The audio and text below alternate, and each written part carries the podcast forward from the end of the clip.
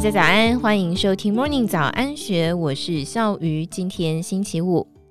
今年以来寿险业最热门的话题之一，莫过于时隔十三年之后，寿险龙头金控之一的富邦人寿宣布再度销售分红保单。富邦金控总经理韩卫廷之前在法说会当中表示，公司目标是分红保单在今年底前占整体的 FYP，也就是初年度保费保护投保后第一年所缴交的保费达到一成。以富邦人寿去年 FYP 推估，代表今年至少得卖出上百亿元的分红保单才可以达标。近十多年来，国内一直只有保诚人寿在贩售分红保单。而且贡献了保诚超过八成的 FYP，是该公司常年的业务重心。那么，为什么富邦如今也加入战局呢？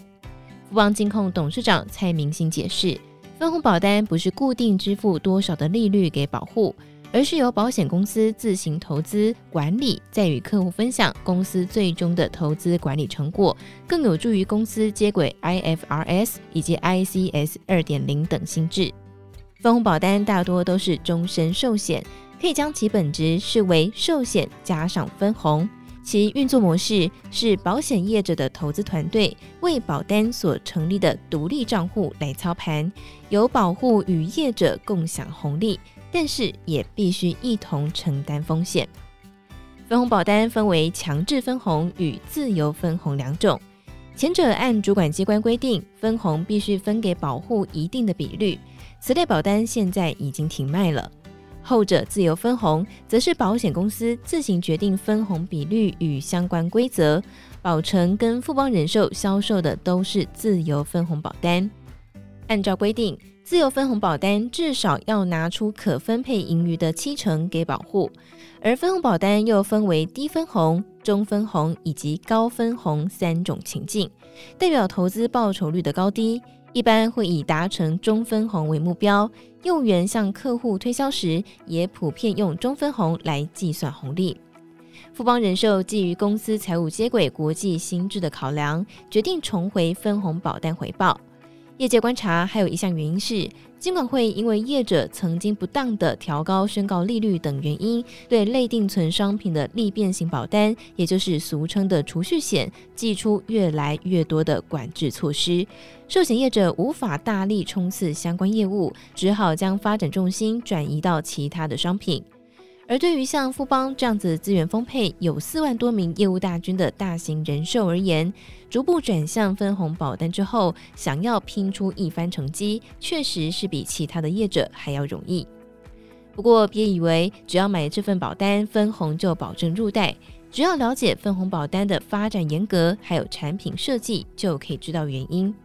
其实，过去国内原本有多家的寿险业者卖分红保单，但是在两千年之后，在全球网络泡沫化，还有美国九一一恐怖攻击事件的冲击下，美国为了拯救急速恶化的经济动作，大动作的将利率从最高一度超过百分之六下降到百分之一的低点，台湾不得不跟进。也因为利率走低速度超乎预期，许多已经卖了好一段时间的分红保单，实际分红远不如当初所宣称的数字，甚至根本是配不出来，引发的争议不断。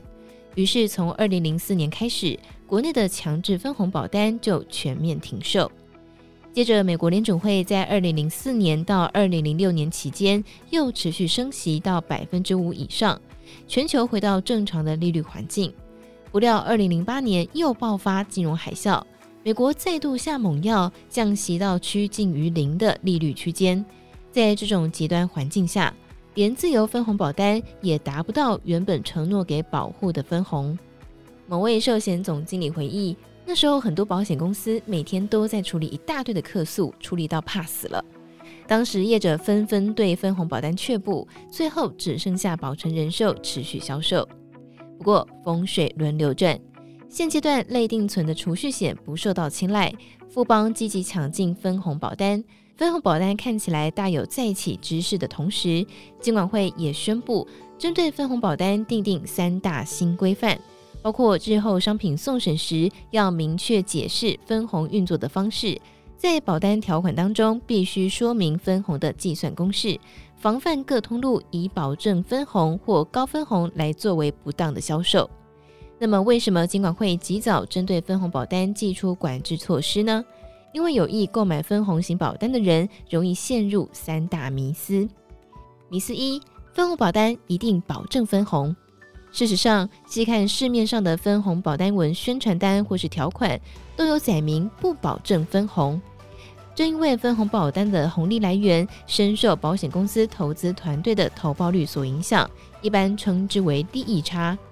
此外，其分红来源还包括死差异、费差异。死差异是保护的实际死亡率如果小于预定的死亡率，死亡理赔成本低于预期所产生的收益。费差异则是业者实际营运支出低于预定支出所产生的收益。至于一般利变型保单的报酬计算方式就相对单纯，基本上就是预定利率加上宣告利率。预定利率是保险业者明文必须给付给保户的最低利息，而宣告利率则是得看业者的实际投报率。由于金管会要求利变型保单的宣告利率不得低于预定的利率。所以在正常情况下，保户至少能够分到预定利率的利息，基本上可以确保保单有最低收益。而尽管分红保单宣称预定利率加上分红利率是保单的收益率，但也只是话术。预定利率得扣掉保单的成本，最后可以分到的红利也受到诸多的变数影响，不只取决于保险公司的投资绩效。其公司本身的经营绩效也是关键所在。即便是况家，但是公司经营不善的话，保护分到的仍然可能会不如预期，甚至分不到红。迷思二：购买分红保单第一年就能分红。专家提醒，分红保单必须等保单届满周年才能够确知报酬率的多寡，也因此分红真正入账的时间也得留意。友邦人寿总经理侯文成指出。以趸缴方式所购买的分红保单，通常投保满周年就可以分红，但是起缴型的，则是因为第一年保单价值准备金比较低，所以保户第一年往往还分不到红。投保前必须要先确认一下，究竟是哪一年开始分红。迷思三：挑选分红保单时，分红数字越高越好。但殊不知，即便在市面上所有的分红保单都有达到中分红的前提下，也不是中分红数字比较高的就分得比较多。保诚人寿总精算师暨财务总监陈佑月提醒，投保之前应该要注意保单条款上所约定的分配比率。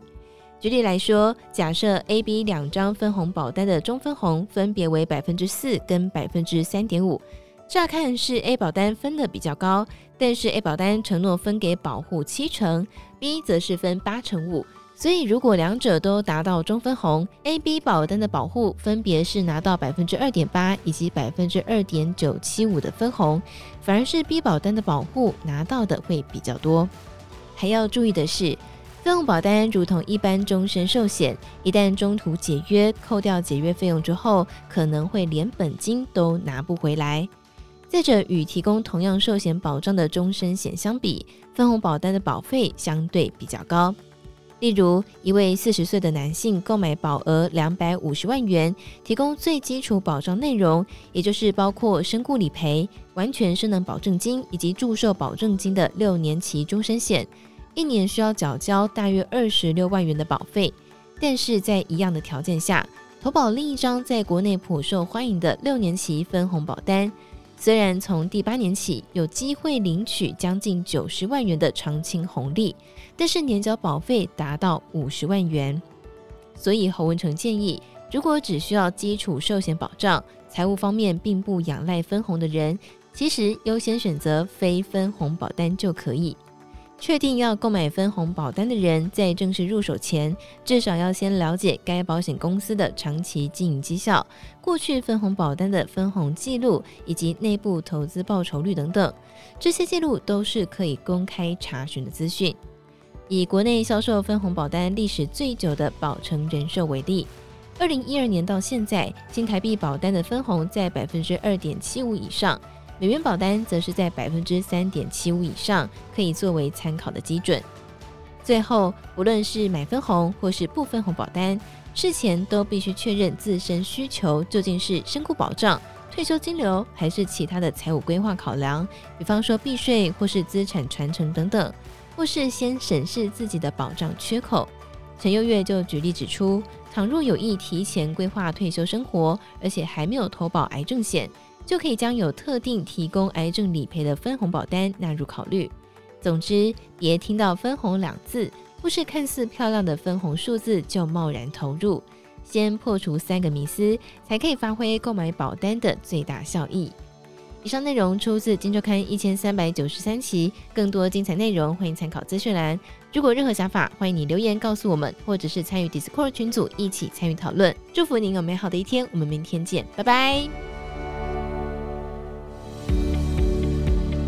听完 Podcast 节目，有好多话想分享，想要提问却无处可去吗？别烦恼了，现在只要点击资讯栏下方的 Discord 社群平台连接，输入昵称就可以立刻问问题，与主持人互动哦。让我们一起在学习的路上不孤单，等你来加入。